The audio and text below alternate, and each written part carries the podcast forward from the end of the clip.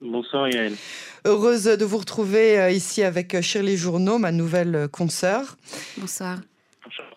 Euh, heureuse de vous retrouver sur nos ondes de Canon français. Je rappelle que vous êtes ancien député euh, de Yamina et vous êtes en ce moment retourné vers vos activités euh, d'avocat. Maître Calfon, quelle est selon vous l'importance de cette visite de la ministre des Affaires étrangères française? Bah écoutez, elle est importante si elle rejoint les, premiers mots qui ont été prononcés par la ministre donc Colonna lorsqu'elle est arrivée à l'aéroport Ben Gurion. Elle a parlé de visite de solidarité euh, envers euh, envers Israël. Elle a euh, évoqué les victimes des massacres du 7 octobre, notamment les victimes féminines des, des, des, massacres du 7 octobre, euh, les viols euh, qui n'ont pas été assez euh, marqués, décriés aussi bien par les organisations internationales et presque oubliés même dans, je pense de manière générale dans les médias jusqu'à un certain sursaut, on va dire ces dernières semaines. Euh, donc en cela, elle a des paroles que nous, Israéliens, euh, nous ne pouvons que, euh, que remercier, reconnaître et, et, ça peut nous faire chaud au cœur.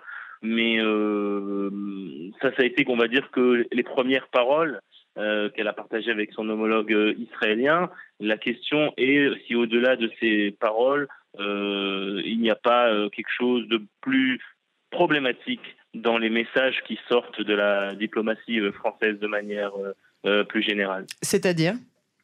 Ben, on a un peu l'impression d'une certaine illisibilité de la, de la diplomatie française, que ce soit à l'échelle du président Macron ou à l'échelle de la ministre Plona, qui était déjà venue en Israël quelques jours après le 7 octobre, et tout comme le président Macron qui avait prononcé un discours assez émouvant aussi quelques jours après le 7 octobre, on a l'impression que tout ce qui est lié à l'émotion même des massacres, euh, donc de voir euh, ces plus grands massacres depuis la Shoah, euh, et donc tout le, côté où Israël est victime, alors on partage notre douleur, mais dès que cela passe au, fait que nous ne voulons plus avoir de nouveau à être assassinés, tués, violés, c'est-à-dire que nous devons nous défendre, c'est-à-dire que nous devons éliminer cette organisation terroriste palestinienne, le Hamas, qui nous a attaqués. Alors là, tout d'un coup, euh, on entend parler euh, de cessez-le-feu immédiat dans la bouche de. Bah, c'est précisément pas parce qu'ils sont contre l'idée d'exterminer de, le, Hamas, mais c'est à cause des dommages collatéraux qui sont causés.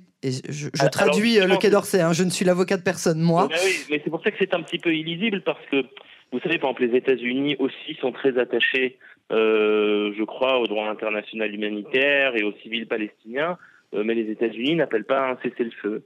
Euh, l'Allemagne non plus, ou, quasiment pas. La, France a été le premier pays occidental euh, à voter déjà il y a plusieurs semaines aux côtés de la Jordanie, mais aussi aux côtés du Iran, aux côtés du Qatar, aux côtés de tous les pays arabes.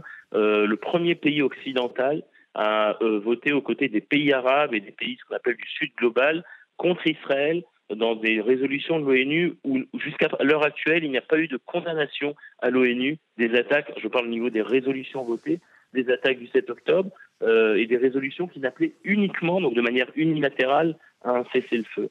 Et donc cela remet en cause les propres dires de, la ministre Colonna qui dit qu'Israël a le droit de se défendre, mais en gros, hmm. elle, sort de sa bouche cette phrase-là, et puis juste après, elle parle de trêve immédiate, euh, et, euh, et, donc de limiter Israël dans son action. Donc c'est un petit peu dire, on partage votre douleur, mais on ne vous permet pas d'agir quelles seraient selon vous les, euh, les conséquences de cette euh, visite euh, officielle? Alors, il peut y avoir des conséquences positives. Hein. Je ne veux, pas, je veux pas faire qu'un tableau noir hein, de la visite et de la diplomatie. Non, c'est important. Demain, on a la visite. il, peut y avoir, des conséquences positives, je pense notamment sur le front nord. C'est-à-dire que la France a, historiquement parlant, une relation privilégiée avec le Liban. Israël a dit clairement qu'elle privilégiait à l'heure actuelle la solution diplomatique à la frontière libanaise. Donc elle a même demandé en réalité l'application de la résolution 1701 euh, de l'ONU de 2006 qui fixe que le Hezbollah ne doit pas être à la frontière euh, euh, israélienne. Mais se réfugier derrière le fleuve du Litanie? Voilà, euh, ou euh, totalement démantelé, ça serait le meilleur, pas seulement pour Israël. Parce que derrière le fleuve du Litanie, c'est pas tellement loin que ça, m'a expliqué cette semaine un confrère à nous, Stéphane Juffa, qui habite vraiment en face. Et apparemment, c'est pas tellement. Il euh, y, a, pas Alors c'est vrai, puisque c'est 40 km, donc ça n'aidera pas sur le côté des missiles, des roquettes. On dit que le Hezbollah a 150 000 roquettes, ce qui veut dire 10 fois plus que le Hamas. et donc c'est vrai qu'au niveau des roquettes, non, mais au niveau d'une potentielle attaque type 7 octobre, c'est-à-dire envahissement des frontières, oui, ça pourrait aider. Et là, la France pourrait peut-être une fois euh, n'est pas coutume, se distinguer à euh, euh, aider Israël à protéger en tout cas au moins sa frontière nord, parce qu'on voit en tout cas sur le sud, sur la question de Gaza, la ministre Colonna a dit que la France est le deuxième pays le plus touché par les attaques du 7 octobre en nombre de victimes, ce qui est vrai. Plus de 40 Français sont morts dans ces attaques des otages. Encore un otage français est mort il, y a euh, deux trois jours, dont on a annoncé la mort Elia Toledano. C'est-à-dire que la France a été très touchée elle-même dans sa chair dans ces attaques. Mais on peut se demander, la France, que fait-elle euh, Qu'a-t-elle fait contre le Hamas euh, Qu'a-t-elle fait jusqu'à présent dans, la, dans, sa lutte contre le terrorisme palestinien? Il y avait une idée lancée par le président Macron lors de sa visite d'une coalition de type Daesh qui est restée lettre morte. C'est-à-dire qu'à l'heure actuelle, la France a été victime aux côtés d'Israël d'une attaque terroriste barbare, avec, contre notamment des ressortissants français. Des otages, euh, euh, jusqu'à l'heure actuelle, sont, français sont détenus euh, à Gaza, mais ce qu'on on entend surtout la France appeler à une trêve, à un cessez-le-feu, à protéger les civils palestiniens cela revient presque à, entendre que, la France euh, cède totalement face au terrorisme islamiste. C'est ça le euh, message de, que, reflète la position de la France selon vous dans, ce conflit? Malheureusement, malheureusement, on aurait, on aurait, je vous dis, en tant que, en tant que personne qui, qui est née en France et j'étais président du groupe d'amitié euh, Israël-France à la Knesset, j'aurais préféré entendre de, de, la France une position plus déterminée contre le terrorisme. Euh, j'ai envie de dire qu'à cause du presque du en même temps, que, que pour moi c'est plus du en même temps, c'est de la schizophrénie, euh, on en vient à perdre, vous savez, à, à, perdre ses valeurs. La France euh, est une grande démocratie, est un grand pays, est une grande puissance, qui a une grande armée, qui a des grandes capacités. sous prétexte de je, je, je, ne sais quel équilibre, on oublie des. C'est juste pour éviter qu'il y ait 50 voitures qui brûlent sur les Champs-Élysées, en fait. Peut-être pour des questions électoralistes, pour des questions clientélistes. Euh, et, moi personnellement, en tant qu'enfant, quand, en tant que personne qui s'est née en France, euh, ça me fait, ça, euh, ça, me désole. Où est, où est la France, grande nation, grand pays, euh, qui a, qui s'est, qui, qui, qui s'est distingué dans son histoire dans tant de, dans tant de domaines. là, on, on parle d'une lutte contre le terrorisme et pas d'un conflit territorial entre deux pays. Où on essaye de garder un équilibre entre les deux belligérants. Là, on parle d'une lutte. vous savez, le Hamas attaque Israël euh, et, demain, ils attaqueront l'Europe. Et après-demain, les États-Unis. Euh, c'est la même idéologie des frères musulmans, c'est la même idéologie que Daesh, c'est la même idéologie qu'Al-Qaïda. Israël est, un, mène ce combat pas seulement pour sa propre sécurité, mais pour la sécurité de tout l'Occident en réalité. Vous avez, vous avez le sentiment qu'en Europe, on a, en Europe ou aux États-Unis ou dans le reste du monde occidental, on a conscience de cela? Je, crois que dans les Parce que nous, on est très conscients de cela. Ici en Israël, on dit on est votre bouclier, on est votre seule démocratie au Proche-Orient, on est votre, euh, vos seuls réels alliés, on est euh, le seul pays qui euh, donne des droits aux gens, etc. Et si vous entachez notre...